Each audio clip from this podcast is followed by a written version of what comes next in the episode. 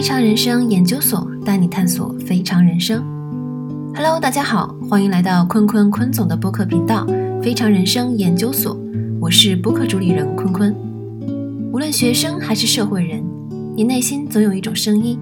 不知道意外和黑天鹅哪天会突然来临，也更希望对自己的人生多一些掌控感。人生确实不止一种形态，打工仅仅是一种选择。在职场风生水起是一门大学问，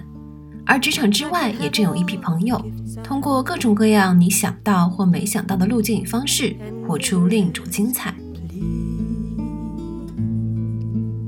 本期呢是我们自由职业系列的第一期，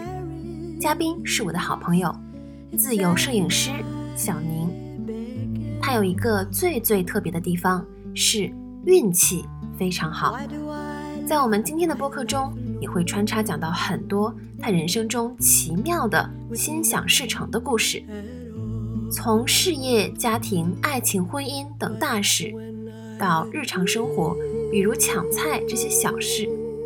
我也替大家向嘉宾问到了十分宝贵的好运体质养成、身心灵修行的秘诀，这部分价值可不止一个小目标，大家千万不要错过。简单介绍一下我们今天的嘉宾，他呢是广东人，曾师从 WPJA 全球纪实婚礼摄影协会十大摄影师，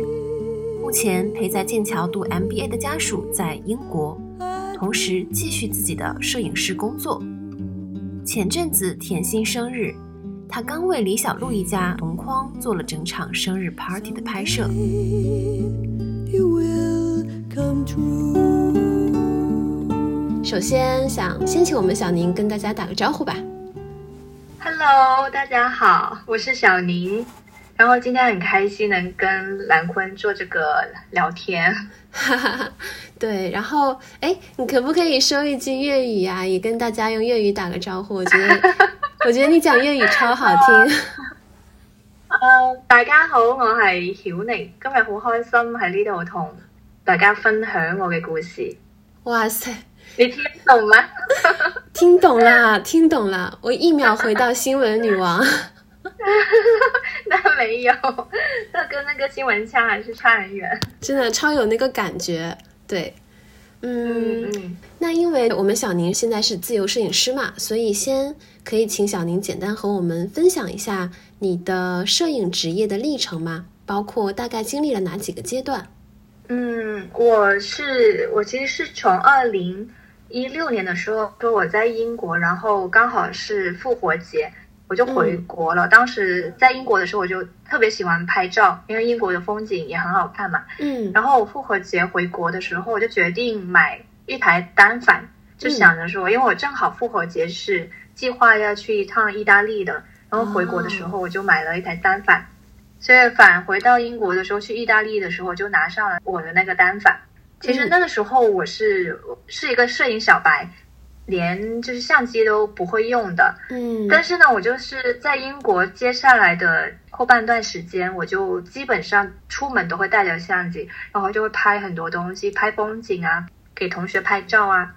然后就发朋友圈，就还挺多人会点赞，或者说我拍的好看。对，所以可能这个是最开始的一颗种子吧。然后到了。毕业回国之后呢，其实我是面临了一个选择，因为当时是很喜欢摄影，那个时候真的是非常狂热的喜欢摄影。嗯，但是呢，正常来讲，大家都会在找那种很正式的工作，就是嗯，去公司啊，然后去参参加那些招聘会啊，去找一份很正经的工作。对。然后我当时自己在面临的一个选择是，我很想，就是我很喜欢摄影，然后我在想我要不要直接做摄影，但是其实那个时候对于我来说是没有。就是没有一条很明确可行的路。嗯嗯，我当时甚至想到的是说，想做摄影，我是不是得去一个影楼里面应聘啊？嗯，就是，就那个时候对于这件事情没什么概念，对吧？对，是没有一个你觉得可行的方案的。然后我唯一想到的就是说，我是不是要去一个影楼里面应聘？但是我自己也去影楼里面拍过照，然后我就感觉。这个是不是不大适合我？因为我就感觉说去一个影楼里面应聘做一个摄影师，其实很多影楼摄影这一块东西它是没有门槛的，嗯就也不要求学历的，嗯就是我的家人以及我对自己。也可能会想，我从英国回来，难道就是直接就去一个影楼里面应聘一个摄影助理？也不知道未来能做到什么程度，嗯，自己在摄影这一块能不能有所成就嘛？就是其实是当时确实是一个很让人纠结的事情。嗯，而且我同时考虑到，就是如果你走一个正常的一个职业道路，去公司上班，你后面随时都能做摄影。可是你毕业之后直接就做摄影，你是没有办法回到公司，就是对很难，会，对的。所以当时我是非常的纠结这个问题。然后后来发生在我身上的事情，让我知道，其实老天爷会帮你指路的。嗯，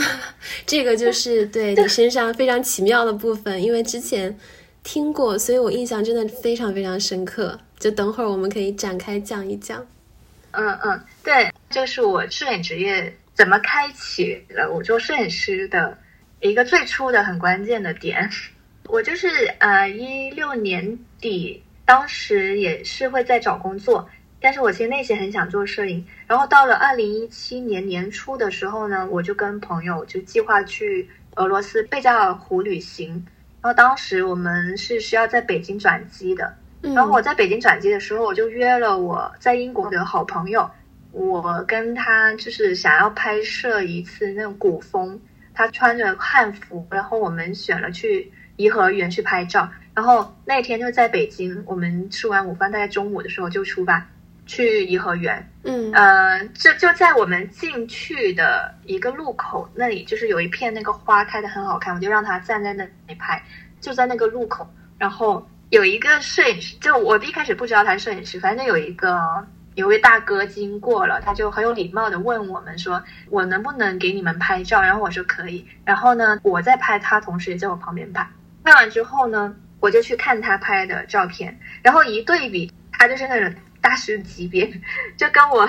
就是一对比就很明显，就问他是谁啊，然后是是不是摄影师，然后他就跟我讲他在北京有自己的摄影工作室，他已经做摄影做了好多年了。嗯然后我当时就蛮惊喜的，我就邀请他，我说你要不要跟我们继续一起拍？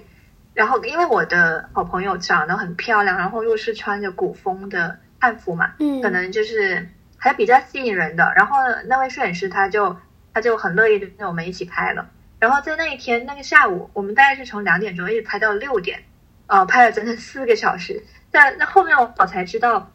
那位摄影师他其实是一大早就去颐和园踩点，因为其实清晨早上的时间那个光线是最好的。他其实已经拍了有四五个小时，嗯，然后拍到中午的时候，那个光线是不好，他正准备离开，然后就遇到我们，我们又邀请他，他又拍了四个小时。他说他在颐和园里他待了整整八九个小时。哇哦，对，然后我就是遇到了这位摄影师，就在后面我们一起拍摄过程中，我就会请教他，他会教我，嗯呃，后面我就加了他微信，加了他微信之后，我去他朋友圈看到他的照片，就是我心目中非常喜欢的，就是有嗯光影、有情感。嗯我当时看到他的这些作品，我就觉得这就是我想要跟的摄影老师。嗯嗯，其实这个就是我们刚刚说的小宁，他真正进入到这个行业遇到的一个机缘巧合的故事吧。我会觉得特别有一种命中注定的宿命感，对不对？会有这个部对我，我。真的觉得是，真的觉得是这样子，因为我当时面临的问题，一个是我要不要去做摄影。我当时跟朋友约好去贝加尔湖旅行，嗯当时就是打算去完旅行，我回来就参加那个春季招聘。嗯嗯然后呢，嗯，当时就想说这一次旅行回来就好好去找工作。然后第二点是呢，我是想去做摄影，可是我目前没有一个喜欢的摄影师，我不知道要跟谁去学习。如果叫我随便去找一个影楼去应聘做一个摄影助理，好像也不是我心目中想要做的事情。嗯，但是就是在我面临一个做决定路口的时候，然后老天爷就出现，让我遇到了一位，就是他的作品是我心目中想要的感觉的，然后嗯。我想要的一个摄影老师就出现在我眼前，我觉得真的真的是很奇妙的，在刚好的就是不是时间，你想对，这是可遇不可求的东西。我想要遇到一位我喜欢的摄影老师，跟着他学习，然后老天就让他出现了。对，我本来机票是买在第二天要飞回广东，然后呢，我当时就已经决定第二天要去他们工作室应聘，我就马上就把机票给改期了，改期了，我就去应聘。应聘好了之后，我得回广东一趟收拾东西，然后呃也跟家人说一下，然后我就飞回广东。嗯、我记得我妈妈还问我说找工作怎么样，我说找到了，然后然后她说这么快，我说嗯，她说在哪里？我说在北京，因为当时我姐她的工作是在上海，嗯。因为呃我妈妈是不希望我们跑到那么远的地方去的，尤其是女儿。然后呢，当时我姐姐在上海，她已经不是很乐意，然后呢，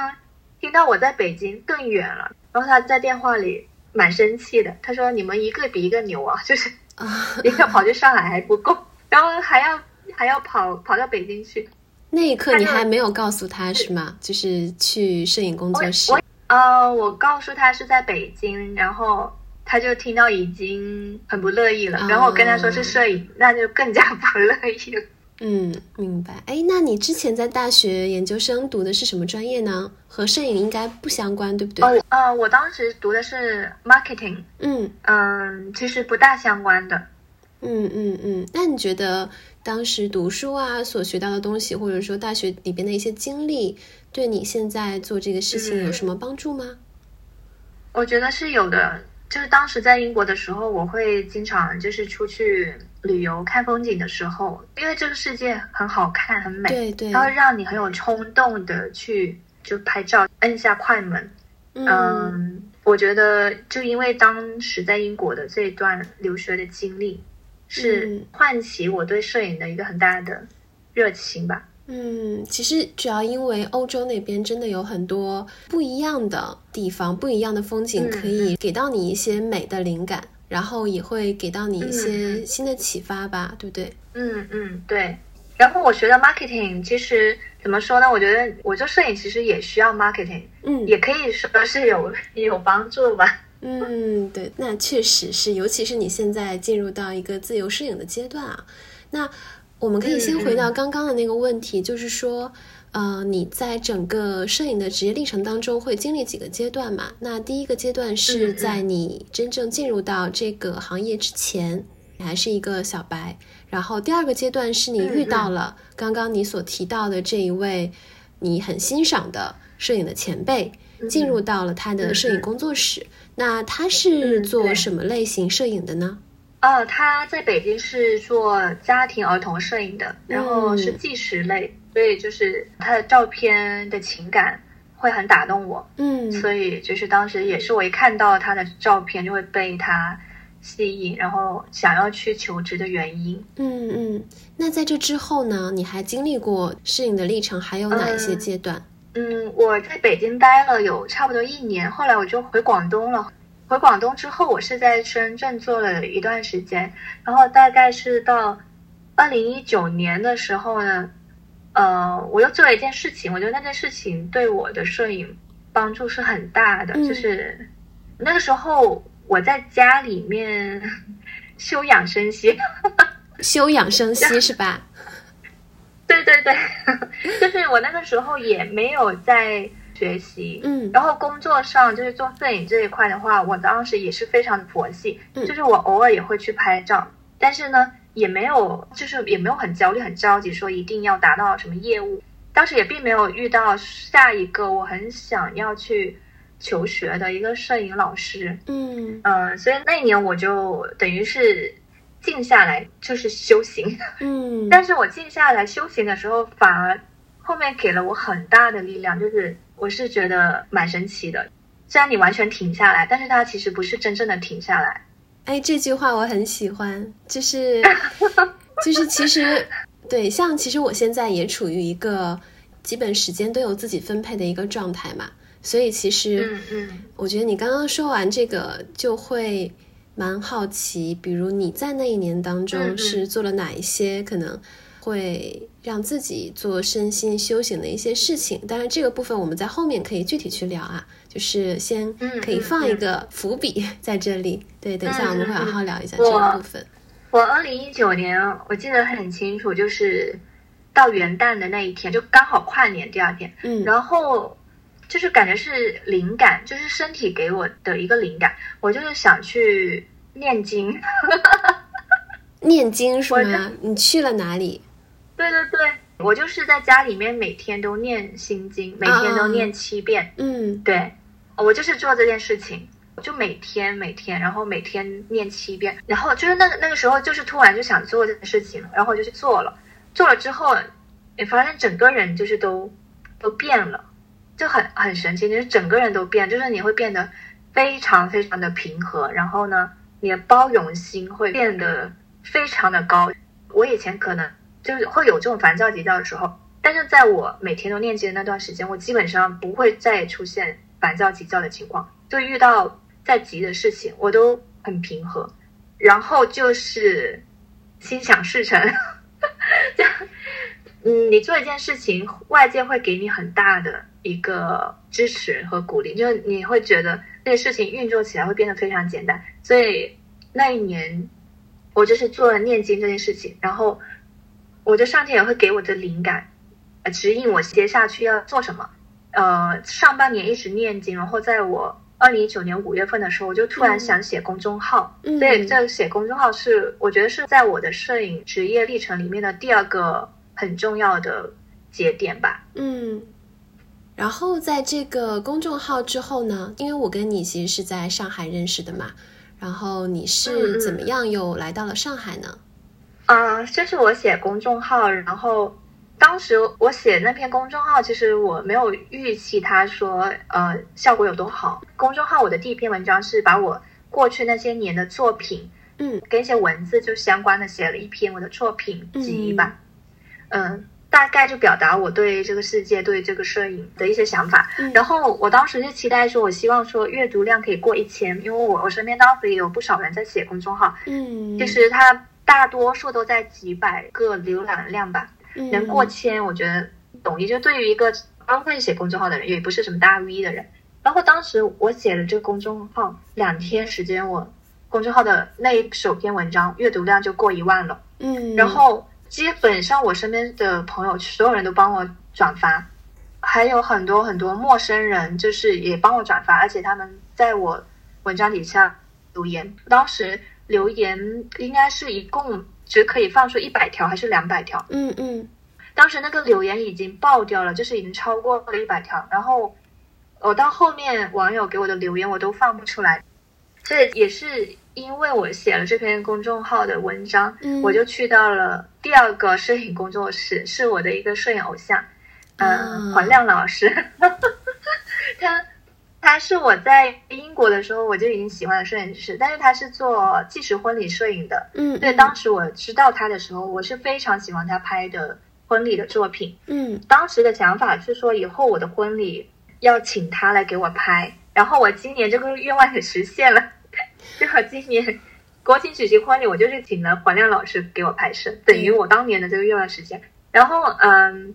所以当时呢，最初刚回国想要说做摄影的时候，我没有想过要去他那里。嗯，呃，其中一个原因是，嗯，我觉得婚礼摄影这个离我好像很遥远，因为其实婚礼摄影可能需要一个团队，然后需要不只是一个摄影师就能拍好，就能完成一场婚礼的拍摄。然后第二点是，华亮老师在国内已经。已经是一个很顶级的摄影师，他在婚礼摄影这一块，在国内我觉得可以说是前三吧。嗯，因为他很早就已经给很多明星拍摄婚礼、拍摄家庭，然后很早就已经拿到了国际的一些很厉害的奖项。所以我觉得，对我一个摄影师，就是自己瞎拍瞎搞的一个还没有做什么成绩的摄影师，去应聘这种工作是是不可能的。就我当时会觉得我是达不到他的要求的，就我之前从来没有想过说要去求职，但是在二零一九年我写公众号，呃，然后在那篇文章发布出来，然后阅读量两天就过万了之后，然后呢，我当时有把这篇文章给群发给我微信里面的好友，因为当时我有加他们工作室的客服号，所以我也把这篇文章发给了黄亮老师工作室。然后很神奇的是，我看到他关注我了。呃，黄亮老师他们工作室的那个公众号，所以我看到之后非常的开。嗯，对，因为真的是一个摄影一个大牛，他来关注我一个摄影小白，就是我觉得他应该也不会所有的公众号都随便关注吧。嗯，就是，所以我觉得他关注我一定是我有什么东西吸引到他。嗯，所以呢。因为他关注了我，所以我就等于是鼓起了勇气，我就去求职了。嗯，我去他们工作室求职了。我当时一投简历，然后黄亮老师就直接联系我，他说：“小宁，我知道你是谁，然后但是我看了你的公众号，然后啊，然后当时嗯都不需要面试，嗯，他直接给我打那个电话，他就跟我说：你什么时候来杭州，随时入职。”啊。哇哦，这个也是蛮就是很好的一个经历。嗯，所以我跟你说，虽然我停了下来，但是我并没有真正的停下来，因为我在二零一九年的上半年，我真的也没有出去社交，嗯，也没有去学习，然后也没有去很着急的说要提升我的业务，要拍多少单，嗯，什么都没有，我就每天早上起来第一件事情，洗漱完我就去念经，念完七遍。每天就是干这个事情，然后你的心态会就是非常大的一个变化，你整个人真的是很平和，然后很慈悲，包容性很大。然后呢，就是你会觉得你好像你的磁场在变化，然后会给你灵感，你就突然想去写那篇公众号，写出来之后呢，两天时间就过万。就其实，在写公众号这一块，能过万这个是很难的事情。呃，十万加的阅读量是已经说是一篇爆文，而且通常是大 V 才会有的嘛。普通的就是平常大 V 写文章过万，也算是一个比较好看的数据了。对我这种一个小白写的第一篇，所以当时这件事情会让我觉得太不可思议了。就是老天爷给到我的一个结果是这么这么好，远超于我期待的一个结果。然后又因此，我就去到了我之前。就是想都不敢想去的摄影工作室。嗯，对对对，我停下来的那半年，其实给我后面这些机遇，它是攒了很多能量的。就是可能外界会觉得小林怎么什么都不干，天天就待在家里，但是其实我做的这些事情，它帮助了我很多。明白，因为其实刚刚有一个细节你提到的时候，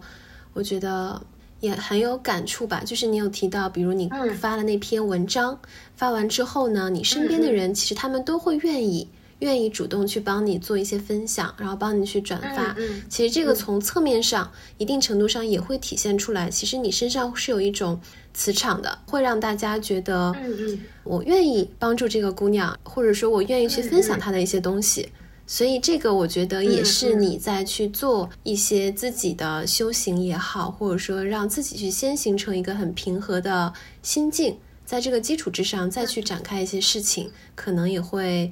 从内而外吧，提升自己的一个运势，会有这种感觉。嗯嗯，对，我觉得就是不管你做什么事业，有很重要的一点是先做人再做事，就是嗯，先做人再做事，先做人这个一一定是最重。要的就是你先做好人之后，大家包括外界会给你的支持和帮助，就是非常重要的。嗯嗯，没错，真的是还蛮感慨的。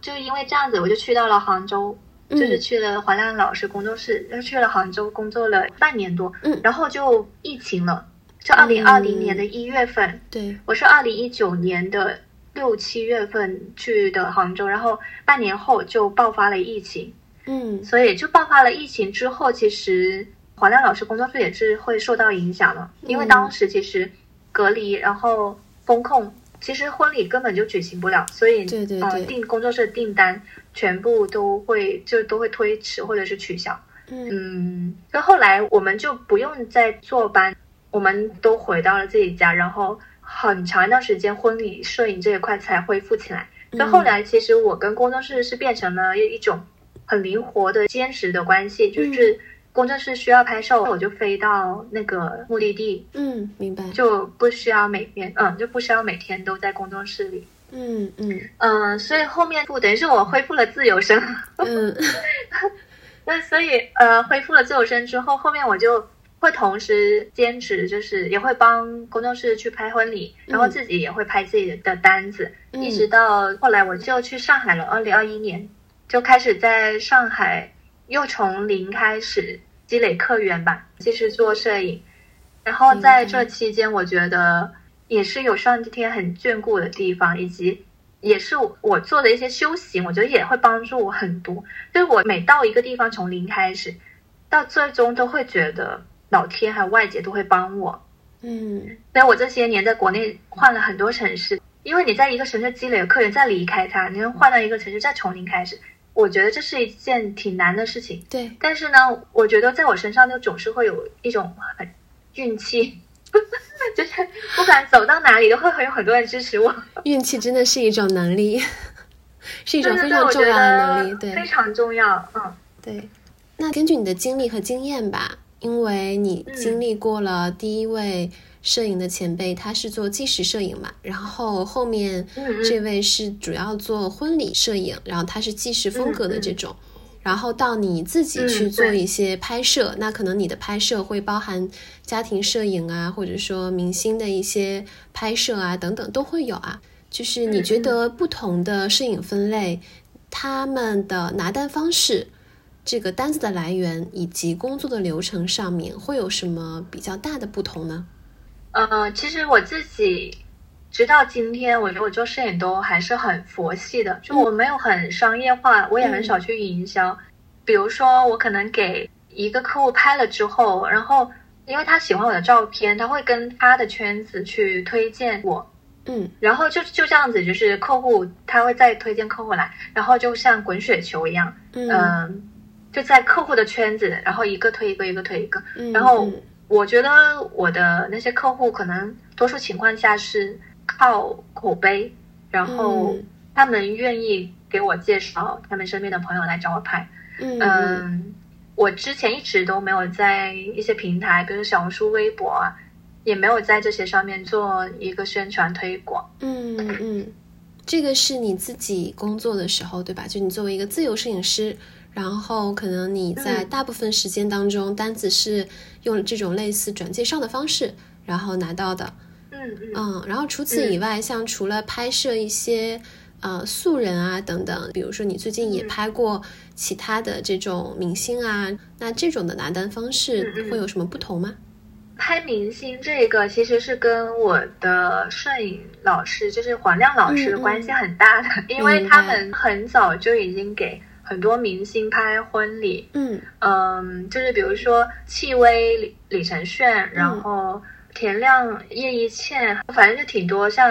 刘强东、奶茶妹妹啊。因为很早的时候他就已经给李小璐、贾乃亮拍婚礼了，嗯，所以呢，从最开始给他们拍婚礼，一直到甜心出生，甜心的每一年生日，就是都是我们工作室去给他们拍，所以我们工作室是跟他们的关系一直很好，就等于是好像有有十几年了，有十几年。所以一直都是关系好，等于我们工作室是他们的御用的一个摄影团队。嗯，然后今年这个情况是这样子，就是华亮老师他们夫妇都没有在中国，因为刚好那个时间点他们都在海外拍婚礼。然后呢，我其实一年前还是两年前我忘了，那个时候也已经跟着去拍过一次甜心的生日 party。嗯，所以他今年就拍不了国内的，我就去跟华亮老师说我去拍。就是毛遂自荐了，对吧？对对对，虽然我现在我还是时不时会帮工作室拍摄婚礼啊，嗯，我就说到时候如果呃我这边有时间能去的话，到时候我去拍，因为我跟黄亮老师他们夫妇关系都特别好，嗯嗯，然后我又比较主动的去跟他们争取这个机会，那今年刚好就今年就变成是我一个人去拍摄了他们甜心的生日 party 了，嗯嗯，我觉得可能对职场上也比较适用的点就是说。我会跟我工作过的团队和工作室都会保持很好的关系，就是嗯，对，就算离开，我也会跟他们保持很好的关系。嗯，然后呢，我是一个就是可能平常也会有点懒散，就有时候嗯也不会觉得我很积极在搞事业，就很佛系。嗯，但是呢，对于有一些很重要的机会，我是非常非常的去主动争取的。就是你知道什么是重要的？对对对，我每一。个我觉得很重要的机会，我都会很努力的争取，就是会、嗯会不顾一切的去抓住那个机会。所以我觉得，那时候可能会比较悠哉悠哉，但是比如说呃甜心这一次，我就会觉得嗯这一次我是必须要去拍的，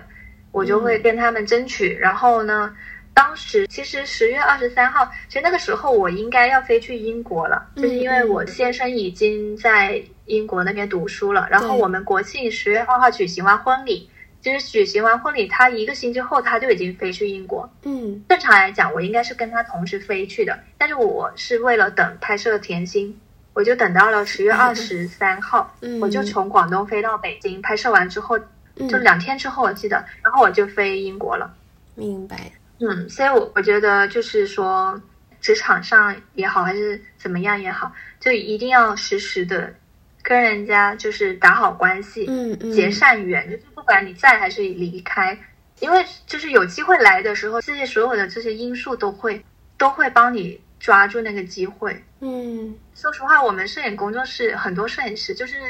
我觉得这个机会落到我身上，除了我自己很主动去争取，然后就会一直跟华亮他们夫妇保持好的关系，然后嗯。我也会去思考说，这么一个机会确实是很难得的，然后我会想要去抓住。嗯，可能别的摄影师他们可能都会在忙他们自己的摄影业务，呃，嗯，就是其实是三个比较重要的点。第一个是你会判断什么东西是重要的，第二个是嗯你会去和比如在职场当中曾经相遇过的人，跟他们去保持一个相对比较好的、比较合理的一个关系。因为你本身从事这个行业嘛，它就是在你这个行业当中嗯非常重要的一个资源或者说一个途径。对，然后第三个就是对，勇敢的人先享受世界，就是你要 你要迈出这一步，嗯 对的，我觉得真的是这样子。就是其实我不是脸皮很厚的人，但是呢，我在一些我觉得很重要的时候，我我的脸皮会非常的厚。就比如说我写公众号的时候，嗯我我很需要流量，所以呢，我发第一篇文章的时候，我是群发的，就是嗯，我微信里所有的所有的好友，不管我跟他们关系怎么样，我就所有人我都群发，因为我觉得我群发了，如果你觉得我打扰到你，然后你很烦鸟我，那没关系，你不喜欢我，我觉得无所谓。嗯就是我可能失去一个不喜欢我的朋友，我觉得这个对我来说是没有任何损失。对，但是呢，如果有些朋友他是愿意支持我的，他可能就会帮我转发，帮我点赞，那他的这一个很就是会帮到我。嗯，所以呢，在这种时候，我真的就是可能会脸皮比较厚一点，嗯、我就会群发，我就不会再想啊，会这个行为会不会有点 low，或者这个行为会不会很打扰到别人，会不会让人家很反感你，嗯，嗯，然后我就不去想这个，我就群发，然后我还把它转发到了一些大群，嗯，然后转发到大群里面，我的想法是说，如果群主觉得嗯看到我群发，然后呃不乐意啊，他把我踢出群，那我觉得没关系啊。嗯。但是但是我的作品我已经放进去了呀，对，而且如果有一些人，就是我放进去之后，如果有一些呃群友看到了，吸引到了他们，然后他们愿意帮我，那我可能得到的这个支持是无限的，就是说，所以在这种时候，我还是就会就很主动，然后又脸皮也比较厚，嗯，对对，没错。这个刚刚提到的 这三个点吧，这三个点真的非常非常重要，因为包括之前其实我记得是冯唐吧，冯唐他也有提到一个话，就关于人有两个点非常重要，其中一个点就是不要脸，当然这个不要脸是打引号的啊，就是说我们要我觉得真勇敢一的点，很多时候真的不要脸，是的，嗯。如果遇到拒绝你的人是呃是无所谓的，我觉得真的是无所谓的。哎，对，因为刚好提到嘛，刚好提到了这场就是给甜心他们拍摄，所以，呃，这里我觉得大家也会比较好奇，关于你觉得拍摄明星的这种工作和你拍摄一些素人家庭啊这种工作，整场拍摄下来感受会有什么不一样的地方？嗯，我觉得就是在我拍摄的这个过程中，如果针对摄影这件事情呢本身，我觉得是完全没有区别的。嗯就包括我去到现场，然后跟他们相处也好，就跟我平常的拍摄是一样的，嗯可能不同的点是说他们现场会。当时现场是不止我一个摄影师，还有别的摄影师，就是因为他们毕竟是明星，嗯所以就会感觉，嗯，大家都会去抢一个机位，就一个更好的机位，或者说嗯想要去明白拍出更好的照片，嗯然后做一个很好的宣传自己的机会。嗯嗯嗯，对。但是我当时，我感觉我还是相对比较平和，我就觉得，我就告诉自己，一个是拍好，一个是拍到，嗯就是。嗯因为对于明星来讲，嗯、我去到的时候，他们的经纪人是有跟我说，今天展览量就是会出现，因为在甜心过去这么多年的生日 party，它是没有出现的嘛，自从他们就是李小璐、张亮离婚之后，嗯。然后每一年甜心的生日 party 都是李小璐搞的，但是贾乃亮是一直都没有出现的，今年是第一次，甜心爸爸也来了，嗯对，嗯。经纪人就跟我说要多拍到爸爸跟甜心的镜头。嗯我也知道什么画面很重要，所以我就只是一直跟自己说，呃，嗯我也不用说拍的有多么多么的好，但是很重要的一点要拍到，就是 有一些很重要的画面我要拍到，然后要拍清楚。嗯，对。对，那所以我就明确目标，对，然后因为过去我去拍甜心，华亮老师或者是他夫人也会在现场，嗯。就不是说所有的这个压力都在我身上嘛。嗯但是今年是我一个人去的话，其实多多少少还是会有一点点压力，因为现场不止你一个摄影师，嗯有其他团队，那你的作品拍的不好，李小璐或贾贾乃亮就会用别的摄影师的照片。那他们如果发了别的摄影师的照片，嗯没有用你的照片，其实你你的照片没有什么价值。就当时其实还是多多少少会有一些压力，所以我就不停跟自己讲，我要拍到，然后嗯拍清楚，不用想太多。嗯，所以我就会比较关注说那个情感，因为我知道贾乃亮这么多年都没有出现在甜心的 party 上，那这次爸爸他是惊喜出现的，因为甜心是不知道的，啊，但是贾乃亮是突然是突然出现，然后、嗯嗯。呃我的照片里面你们也可以看到。贾乃亮他捂着甜心的眼睛，在他、就站在他背后捂着他的眼睛，就是那一刻就是甜心在吃着蛋糕，然后贾乃亮就出来，他就从后面捂住他的眼睛，让他猜是谁。嗯然后甜心 还猜不到，就是他他没有猜到，所以当贾乃亮就是放开手的时候，嗯甜心转过身来，他做一个很惊讶的表情。啊，那这个其实是一个非常非常重要的瞬间，这个就是我认为这一个瞬间是当天最重要的一个瞬间，所以可能就是我会一直在留意着说贾乃亮会出现的点，还有跟甜心的这个互动，嗯所以还是很幸运的。就这一个画面出现的时候，我刚好是拿着相机，而且正在就是摁着快门对着嗯甜心的，嗯然后贾乃亮在后面就出现了。所以这一下，嗯、我当时是有拍到了，然后我又留意了一下其他摄影师，当时他们没有拍到吧，因为呃。其他的有有一个摄影师在拍，但是他的机位没有我那么好，嗯。他在我的旁边，那个机位肯定是会有被挡到。嗯。然后有一个摄影师当时他的相机都没有举起来，所以呢，我也总结了，就是说你在拍摄现场的时候，虽然你在现场，但是有一些很重要的画面，如果你拍不到，那你这一次虽然你去拍了，但是你的价值也会大大的降低。就是你拍到了明星，可是明星没有用你的照片，那其实这个意义没有那么大了。对，所以我就在想，呃，整一场我很关注，就是他们一家人的这种互动情感，然后我会实时的都去跟着甜心，嗯实时的都会举起相机，就是就随时都做做出一个随时就会摁快门的一个准备。这个是后面我复盘的时候，我觉得这也是我后面能拍到很多比较重要的画面。这还有一个比较重要的画面，我觉得是贾乃亮举起甜心，然后甜心很开心的嗯，大笑的、那个画面，我觉得也是比较重要。那个画面拍到的时候，我也是在一个最好的机位。这个机位是最开始就是你自己选择的，然后站到的一个一个位置，对吗？啊，对，就是我，我反正我时时都会紧盯着，然后都会一直都会在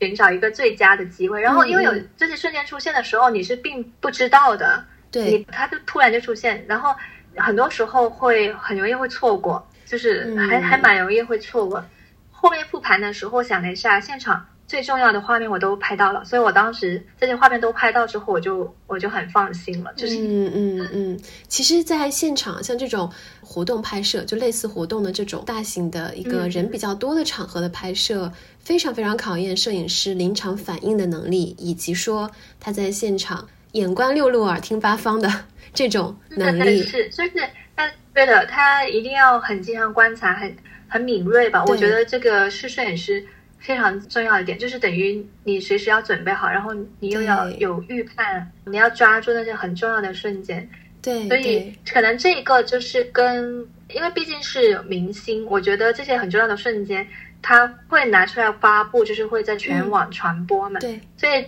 对于这一次拍摄，拍到这种很重要的节点，就是会变得特别重要。嗯，没错。可能在平常的拍摄中，你可能错过一个瞬间。你再多拍一些内容，就丰富一下，我觉得关系可能也不大。但是这一瞬间，就是对明星这种名人来讲，对，就就会变得更重要。对，因为它还是一个纪实属性的，就是它不是一个写真类的，对吧？因为它发生了一次就只会一次，嗯，对对对，它不是你可以导演的，可以去重新让他们去摆 pose 的，所以就很需要你抓拍的技能。嗯，没错没错。哎，那你觉得像之前拍过的这种明星类的场合，他们的真人跟你的想象当中，就是在见到他们之前，会有一些什么样的差异吗？嗯，我觉得好像也没有，因为我那天早上是九点钟就到了李小璐家里面，然后 我开门。当时那个门是直接打开的，然后我一进去，我敲个门，一把头探进去，我就看到甜心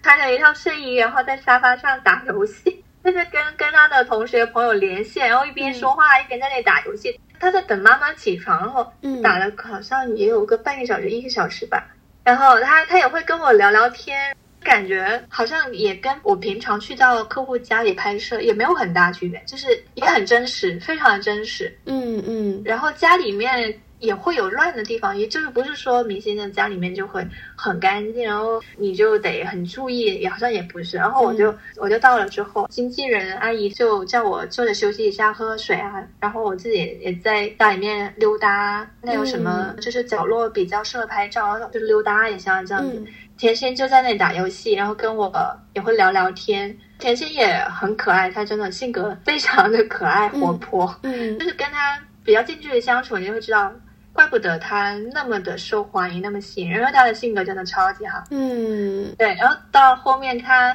要出门的时候，她妈妈叫她化妆，她不肯化。然后她，但是我的同学朋友天天都看到我这个素颜的样子，那我今天也去见他们，为什么要化妆？然后他们不肯化，然后呢，他就说。涂个口红倒是可以，然后就拿了他妈妈的口红，自己在那里。他跟我说：“这是我人生中第一次涂口红，涂的他觉得好可爱，全部都划出，对，划出界了，就是真的是涂的那个嘴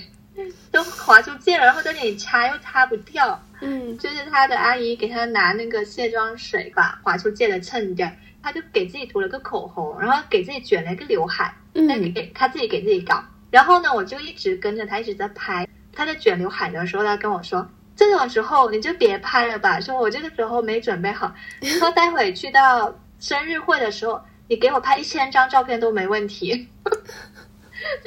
就他真的，他已经很懂了。对，就是他大概知道自己在。他说你待会，嗯，对他反正这个性格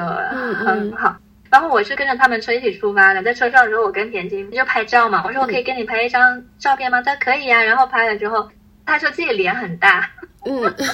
他其实脸非常的小，他他现在五官已经长得非常的标致，非常的好看了。嗯，有那种少女，就是那种美少女那种感觉。嗯，然后他说自己脸大，然后我当时就是我的脸就比他大不知道多少，就是我在镜头里看到他就是特别美，我就说你好好看。然后他就说嗯谢谢。然后呢？他又套我的相机，又拿我的相机去看。他说：“我帮你拍吧。”他又拿了我的相机给我拍，然后给他的阿姨拍。嗯，所以他虽然就人气很高，可能去到哪都会很多人去关注他，但是他的性格还是很有礼貌，就是很活泼、很开朗，但是又很有礼貌。嗯，李小璐她也是，就是人也是非常好。当时他起床了之后，素颜，然后走过来，然后我坐在那里，我戴着口罩。嗯，他说哦，刚刚你戴口罩没有认出你，嗯。因为我在过去呃，我忘了是二零二一年还是二零二零年我也去拍过他。他们其实我会觉得都非常的有礼貌，而且人嗯很好的。嗯。我我记得我第一次去拍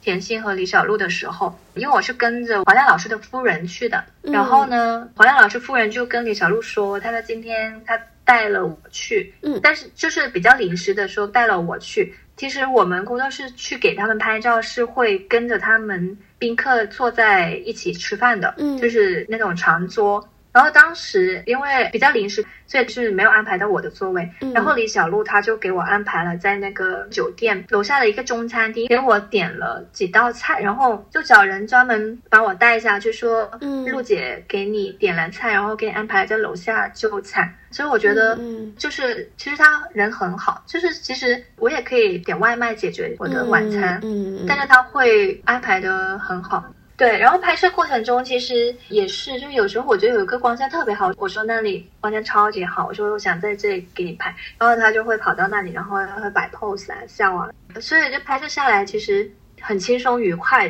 嗯嗯嗯，除了一开始有出片压力之外，嗯，其实说实话，像明星的拍摄，因为他们自己本身其实是知道自己如何上镜更好看的，所以其实有的时候做这种类型的拍摄，可能摄影师需要指导的部分，相对拍素人而言，嗯甚至还会少一些。对对对对的，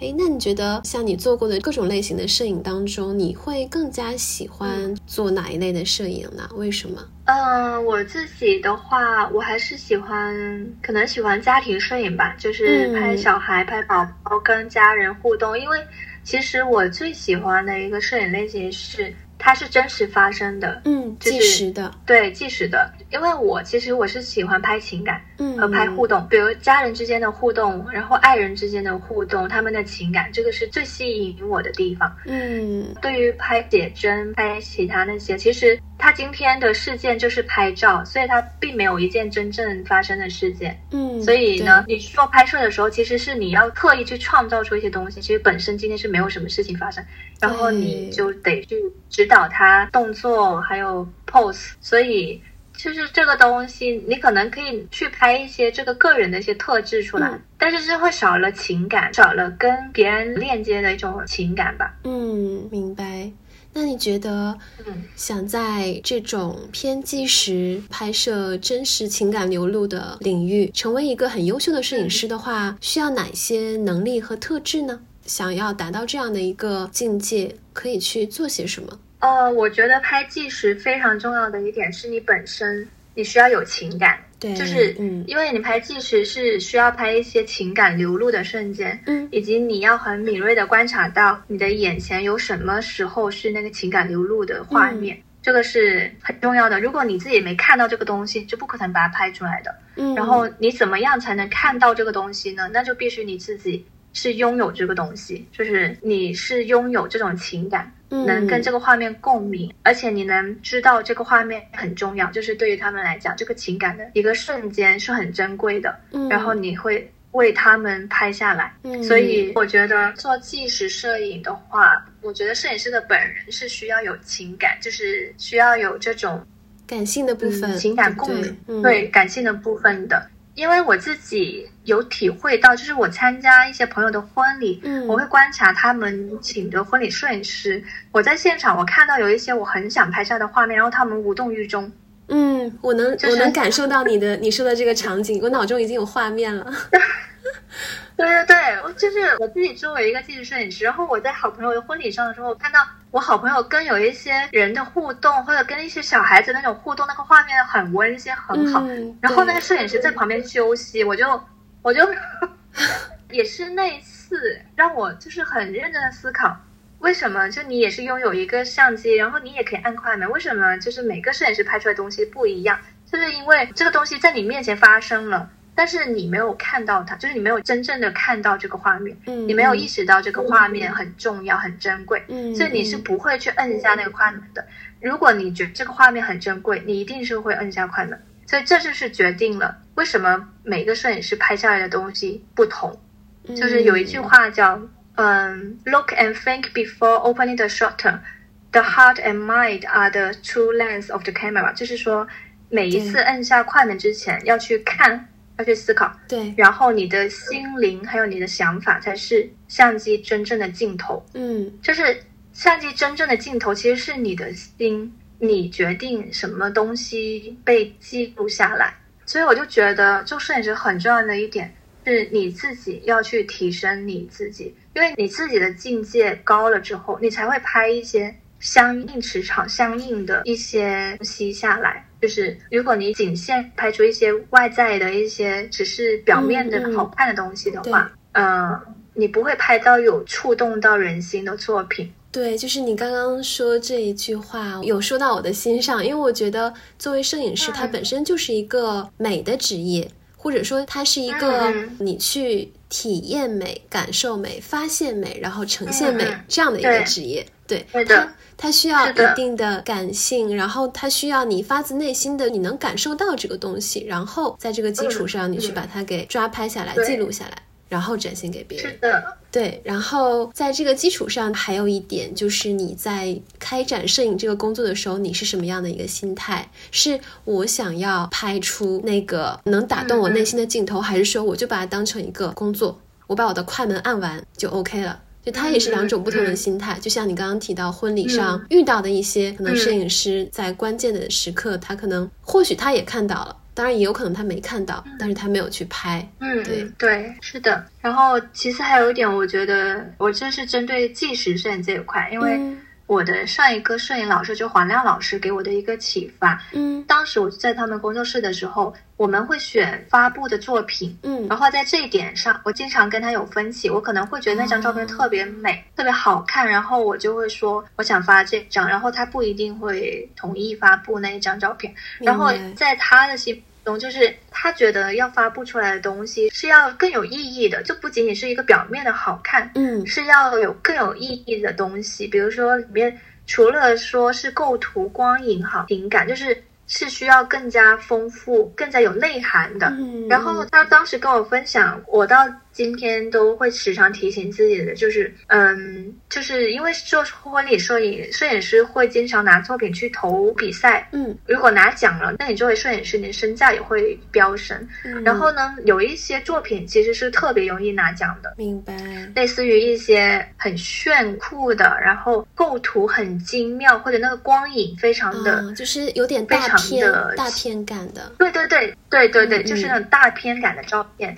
或者是一些很夸张的画面，就是情绪情感非常的流露的那种画面。嗯然后这两种照片是很容易拿奖的，嗯，但是这两种照片对于婚礼摄影，对于婚礼当中的新人来讲，这两种照片对他们来讲意义大不大？这个是黄亮老师跟我讲的。他说那些新娘子特夸张的表情，新娘子本人会不会喜欢？然后他那种很大片的照片，可能你会为了拍那么一张很大片的照片，你会把它拎到一个位置上，然后去配合你的构图去拍下这么一张照片。嗯可是因为你在婚礼上的时候，其实新人是很忙碌的，而且在婚礼上，其实更重要的东西，我觉得是亲情、爱情，嗯，包括友情这些东西才是婚礼上最重要的。因为你这一天，你爱的人还有爱你的人，就是在这一天都会从不同地方来到，就是为了嗯见证你们的幸福。对其实这一天会是一个亲情、爱情、友情融合的一个日子，嗯所以我觉得在这一天最重要的其实是情感。没错，就是我一直觉得是情感。如果你想摆拍很炫酷、很美丽、很好看的照片，其实可以在婚纱照的时候去实现。嗯，所以呢，黄亮老师他跟我说，他知道拍大片以及拍那种表情很夸张的照片很容易得奖，可是这个东西是不是新人愿意要的？哪怕他们当下可能是想要，也是喜欢这样子的照片，但是在未来十年、二十年，他们会觉得这种照片更珍贵，还是说当下他把时间花在跟家人互动的嗯呃的画面上？比如就比如说我自己的婚礼，我在化妆的时候，我的外婆会来看我，嗯会来摸着我的手，然后我的妈妈也会来就跟我聊天。然后我姐姐，包括我的闺蜜、我的伴娘，其实这个时候发生的这些情感是更加的重要、更加的珍贵的。但如果我这个时候被摄影师拉去摆拍了，但其实这些情感就就不能发生，因为其实婚礼摄影师要做取舍的。你这个时间已经被拉去做摆拍，你必然是少了很多计时的瞬间，嗯不可能两者兼顾的。所以呢，黄亮老师就跟我说，他说这个时候你要想想新人在未来，他们回头看这一次婚礼的作品，什么照片对他们来说更珍贵。我至今我都非常非常的欣赏黄亮老师，因为他舍弃自己拿奖的机会，他去为新人留下真正更有意义的作品，嗯，更珍贵的作品。你刚刚在讲的过程当中，我甚至有一点点感动，有一点。有一点眼眶的感觉，你知道吗？因为我你你一边描述，我会想象到那个真正那一天的场景嘛。像你的老师，然后你现在的这种理念，是真正站在你们的 C 端的用户他们的这个角度上面去设身处地的想想，他们真正的需求是什么。然后包括对的，向你去付钱的这个用户，他们真正需要的是什么？对他们来讲，珍贵的是什么？对，对的。嗯，甚至有时候客户他们当下并不一定意识到哪些东西最珍贵，嗯、但是我们作为摄影师，我们可能会了解到未来什么东西对他们更珍贵，我们会努力去给他们拍出那些作品。我觉得这才是有责任感的一种摄影师的存在，真的。然后我现在我现在做摄影，就是通常摄影师交付照片的时候，通常是一份原图。就没有修、没有精修过的，嗯、然后再给一份精修过的照片给到客户，通常都是这种模式。嗯，然后我交付照片的时候，我给客户会给三份，一份是原图，嗯，然后一份是调色过的，就是照片的色调啊，嗯、明白，会就是会调过，嗯、会会更好看。然后还有一份是调色之后再精修的，我会给他三份。嗯、其实中间的那一份仅仅是调色那一份。其实是完全没有必要给的，就客户也不会要求你给。嗯嗯。但是呢，我坚持给的原因是，我会看到现在其实我们很多人有时候会放自己父母或自己妈妈年轻的时候的照片，嗯，就可能二十年前、三十年前，然后会看到妈妈那个时候很漂亮，然后很瘦，嗯、呃，然后就会想我的妈妈年轻的时候是这么美的。然后我会想到说，当年其实是没有所谓的精修，没有 P 图，对，照片是非常的真实的。但是现在这个时代已经完全不一样了，现在这个时代几乎所有放出来的照片都会精修过，就是瘦身、瘦脸、皮肤磨皮。其实当下你收到照片，你会觉得很好看，但是说实话，这不是真正的你，就是这不是这个时候。这个时期最真实的你，最真实的你是在原图里，所以呢，我给他们保存一份仅仅是调色过的照片，我就是觉得可能在五年后、十年后，他们回看我这一次给他们拍照片，他们看到了那一份仅仅是调色那一份，才会看到最真实的自己，就是嗯，他们可能会想要看看当年自己最真实的那一面。就如果你在未来的二十年后，你回看说。二零二三年我拍的那一期照片，他自己在里面很瘦很美，可是可能他会想要看看当时自己有多胖有多瘦，究竟是长什么样。嗯，如果你仅仅看那份精修的图片，你是看不出来的。然后你可能只能看原图，但是原图的话，说实话，它没有调过色，差其实是没有那么好看的，就质感会稍微对，就可能光线会暗一点，然后你没有调到一个很好的状态。但是我如果给他了那一份。仅仅调色过的照片，他就会看到照片也好看，然后还有最真实的自己。对，我觉得这个是我自己的一个小小的坚持，就是嗯嗯嗯，我会觉得，包括我的客户，他未来的孩子，可能他想看一下妈妈年轻时候的照片。嗯，那我觉得我给他们的第二份照片才是最珍贵的，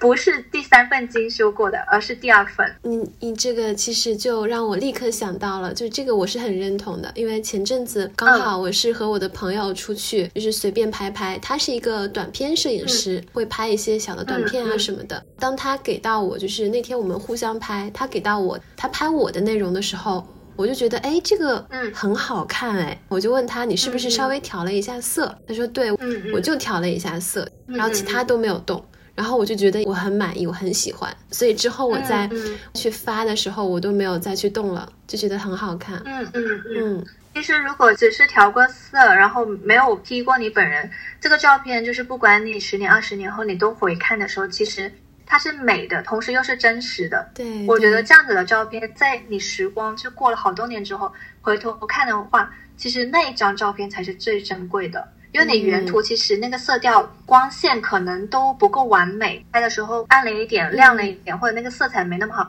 所以就是第二份照片，我是觉得在未来十年、二十年后才是最珍贵。就我现在要为 客户保存在未来最珍贵的一份照片。就是他们在未来，其实，在看到这个照片的时候，都会觉得哇，我幸好当时我有这一份。给了我一份。对他会记得，嗯。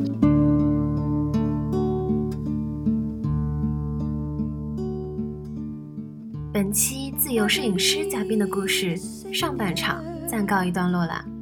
大家肯定还意犹未尽呢。但一路两小时，猜到你一次肯定听不完。下半场将继续为你带来更多嘉宾身上发生的好运故事，他身心灵修行的秘诀，自由摄影师的商业模式、赚钱情况、入行经验、职业揭秘等等，以及还能做哪些副业。知道你也会好奇，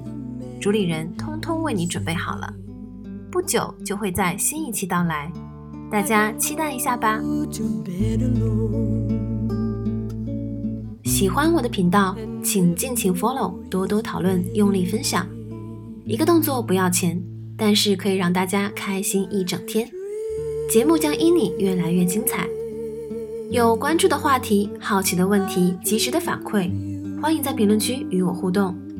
也可以添加主理人微信，期待我们的不期而遇，下期见，拜拜。